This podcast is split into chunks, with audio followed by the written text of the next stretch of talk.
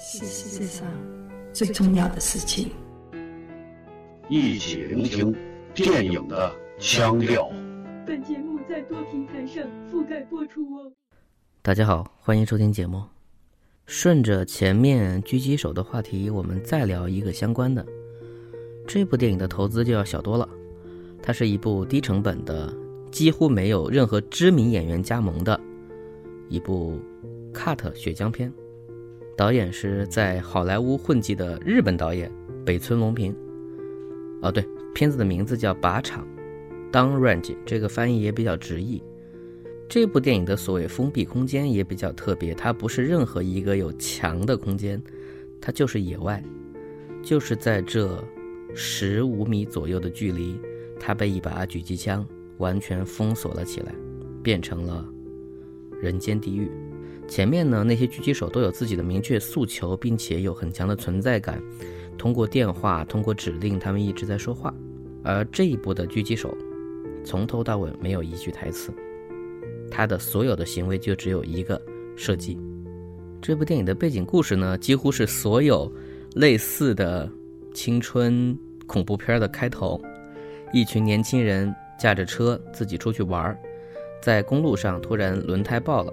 呃，爆了之后，那么就下来换轮胎。呃，这时候大家就只能下车。有的人呢，当然就负担起这个换轮胎的职责，蹲下来开始检查问题，为什么轮胎会爆。然后有的人就百无聊赖，会走到旁边，可能自拍，想发个朋友圈什么的。发现这个地方的手机信号不太好。有的人呢，可能就因为太热，所以就在那个车旁边坐着，嗯，就聊天儿。这个电影的前十五分钟就是这样一个内容。让观众基本去认识这些不同的角色，男男女女有黑人有白人，然后到了十五分钟的时候，你突然发现是在没有任何预兆的情况下，一个女孩从车后面走过来，想看看他们轮胎是否换好了。这个时候，她发现那个换轮胎的男孩的头上已经多了一个大洞。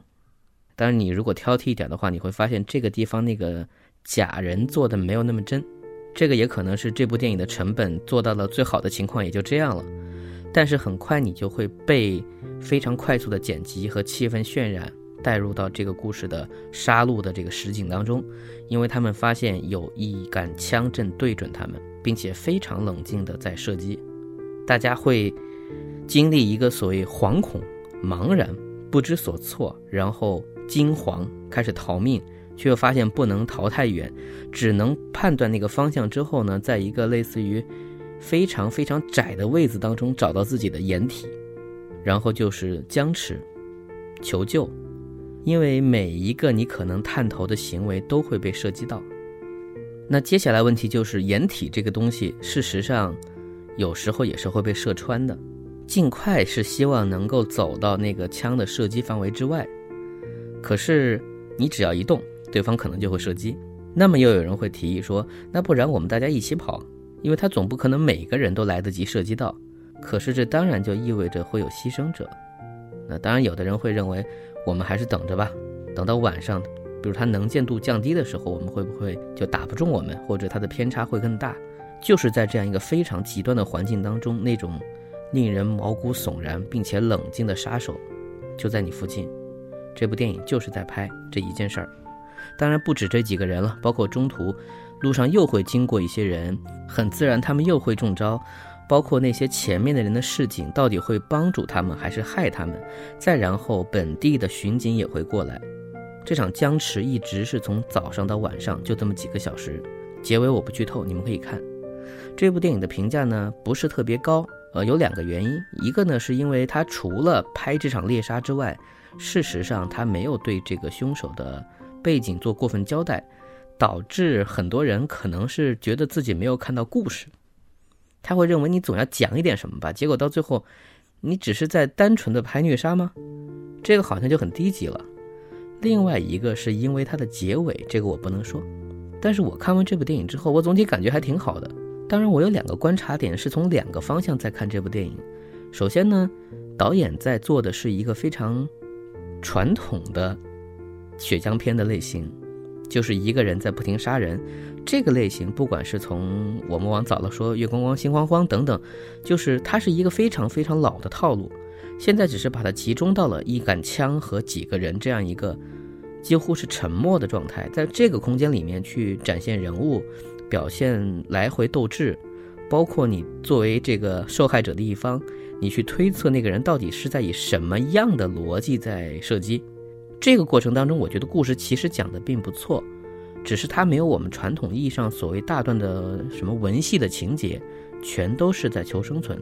并且导演非常非常明显的，是在用各种反套路的方式，在进行撩拨观众。就是当你以为这个人可能是有主角光环的时候，他没有，他死了；当你以为那个方法奏效的时候，那可能也没有，等等等等。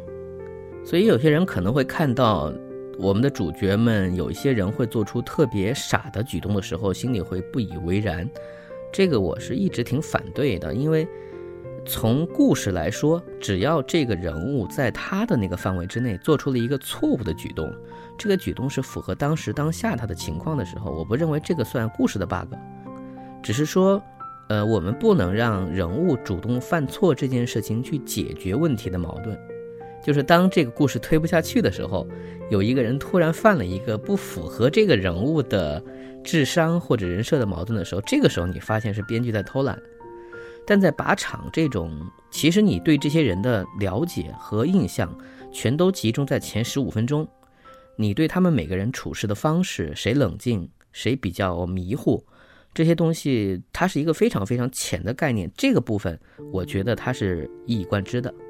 可是你如果觉得一个人看见前面有人死了，被射击了，你自己也中枪了，你居然不跑，你还呆呆傻傻的站着，你说这个不合理，这个可能就太苛刻了。因为人的反应每个人是不一样的，你好好的坐在家里，吃着火锅唱着歌，你怎么知道会封城呢？啊，我说什么来着？所以作为一部类型片，靶场保持了它相对还不错的节奏，只是这个节奏，因为它可以玩的方式比较少，不像我们看到那种所谓大爽片那样，你有枪我有枪，你出招我破解，这个没有。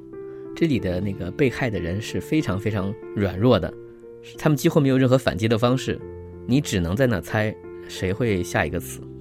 然后我说我的第二个观点，这部作品并不是无厘头的。北村隆平在美国拍了好几部类似的作品，有些片子是为了刺激爽点，这部我觉得不是。他用一种近乎于苛刻的方式在拍一个被虐杀的过程。我觉得他想把目标对准的是，在这二十年左右吧，美国发生的这么多起反人类的枪击战，那不止美国了。他希望观众在设身处地当中去感受，当你面对没有任何理由，你不知道他为什么仇恨你，也不知道他到底什么时候结束的那些威胁的时候，你的惶恐和无助。在这个过程当中，没有任何人有主角光环，你可能做什么都是错的。而这本来就是那些现实中我们看到很多被记录或者没被记录的枪击案中那些崩溃的人们真实的状态。导演的控制能力很强，选择了用这个调性让你去感受一下，而不是简单的说啊有威胁，我们受到的攻击。我们整顿，然后我们重新反杀，好爽！它不是这样一个作品。而且关于这个神秘的枪手的身份，虽然他完全没有说过话，甚至没有露过他的全貌的脸，但是在拍他的部分的时候，他枪上的那些痕迹，包括特写过他牙龈出血的状况，关于他整个人的那个状况，其实多少会暗示这是一个什么样身份的人，他可能是一个老兵。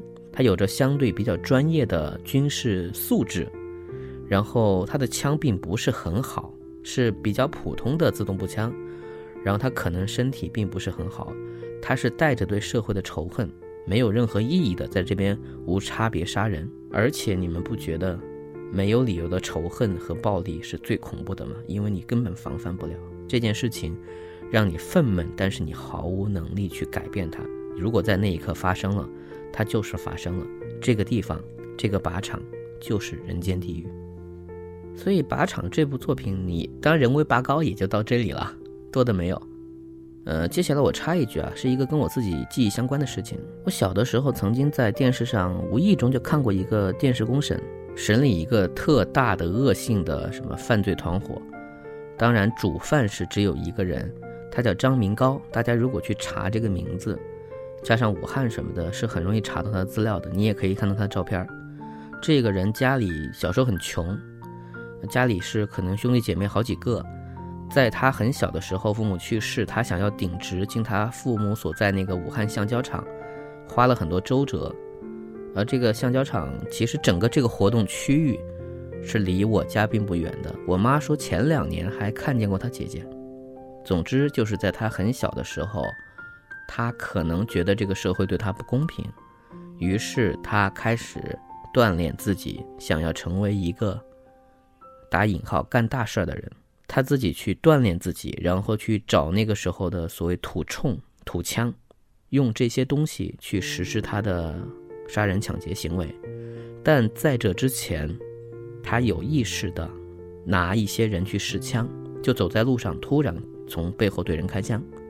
包括他如果碰到了一些事情，嗯，比较有名的一件事儿就是他经过一个现在叫花桥了，跑进一家厂里。把值班室的三个类似于保安吧这样的人，让他们互相绑住对方，当然拿枪威胁他们，在对他们进行了控制之后，将他们杀死，把头割下来，非常非常残忍。包括他在抢劫的间歇当中，他也会杀一些无辜的人。有一个路上扫地的一个清洁工，他从楼上好像对他头部开枪。电视采访的过程当中，他真的是完全不怕，一直在嚼口香糖。在整个宣判死刑过程当中，他有一些同伙就会发抖，甚至会尿裤子。当然，这个时候电视台肯定会特写嘛，会被拖下去。他完全没有惧色。然后电视台采访的过程当中，有一个镜头就是问他：“你为什么要杀那个街上的人？你认识他吗？”他说：“我不认识啊。”说：“为什么要杀呢？”他想了一下说：“锻炼枪法。”我那时候小到不懂什么叫不寒而栗，因为那件事儿离我也太远了。在看的时候，我甚至不知道这个人，觉得他的生活区域离我们家这么近。庭审很枯燥，在聊的全都是事实，在讲他什么时候抢劫了什么什么银行，什么什么时候又做了什么事情，包括窝藏了什么什么罪犯。他杀了大约二三十个人吧，在九十年代初，这件事情影响非常坏。等到你了解这个世界，你知道这个世界有很多恶魔的时候，你回头再去看。大家可能看不到了，就那场公审的时候，我看见了这个人的那个状况，这个人的名字，甚至一段时间都会用来吓唬小孩儿。所以人性的黑暗面我们是看不到底的，但是无聊的生活有时又仿佛期待着多看一些对我们有刺激的事儿。而在此，我恭祝一下淼叔的视频节目开张啊！我希望最好那些只是故事，可我们都知道，真的是无数个事实、无数个惨剧，才可能会酿出一个经典的故事。如果可以，我宁可像靶场这样，你只给我拍的好看就行，我不想去想太多背后的事儿。呃，不说这个，北村隆平这个导演其实还是有点意思的，而且他其实很擅长拍这种相对比较空间小。然后，比较 cut 色彩的这些东西，嗯，当然大家最熟悉他的作品应该是那两部《少女杀手阿莫》或者《少女杀手安云》，这个是翻译不一样。呃，上户彩主演的，又可能为了表现的更直接，会翻译成《百人斩少女》，就是看一个小姑娘蹦蹦跳跳拿刀砍人，在执行上呢，真的算是挺有特色，而且他做到了的作品。但你如果从武打片上看，你也不能说它是一个特别特别优秀的动作作品。北村隆平的能力还是从这部片显现出来了，可能也是因为这个，他走上了更职业的导演的路线。总之，他现在好莱坞的适应度，我觉得还行。我也不指望他拍什么八点五分的电影，按他的自己的水准，按他自己的要求，给他少的钱，时不时能看到他的一部，我觉得也挺开心的。嗯，本期节目到此结束，我们下期见。这三年来，我们身残心不残，多谢老师调教。你说的对，身残尚可以补救，心残就无可救药。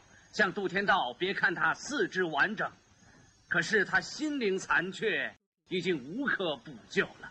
老师，你看我们四个人可以去为世除害了吗？这三年来，你们三个表现的非常够毅力，可以去了。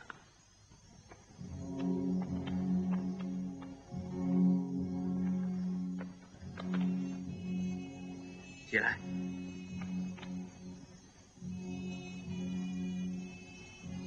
据我所听到的传闻，杜天道父子近年来变本加厉，又在手下搜罗了不少高手，胡作非为。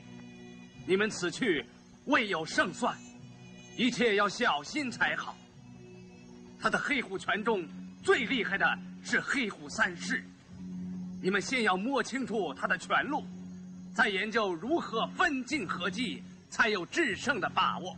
是是，传说虽然如此，是否属实尚待求证。虽然他把你们弄成残废，到底未伤害你们的性命。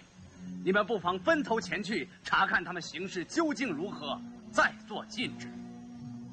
还听说他要趁今年四十五岁的生辰，邀请江湖人物，颇具野心。正是一个观察的好机会，不过若非相逼太甚，不可轻易动手伤人。是。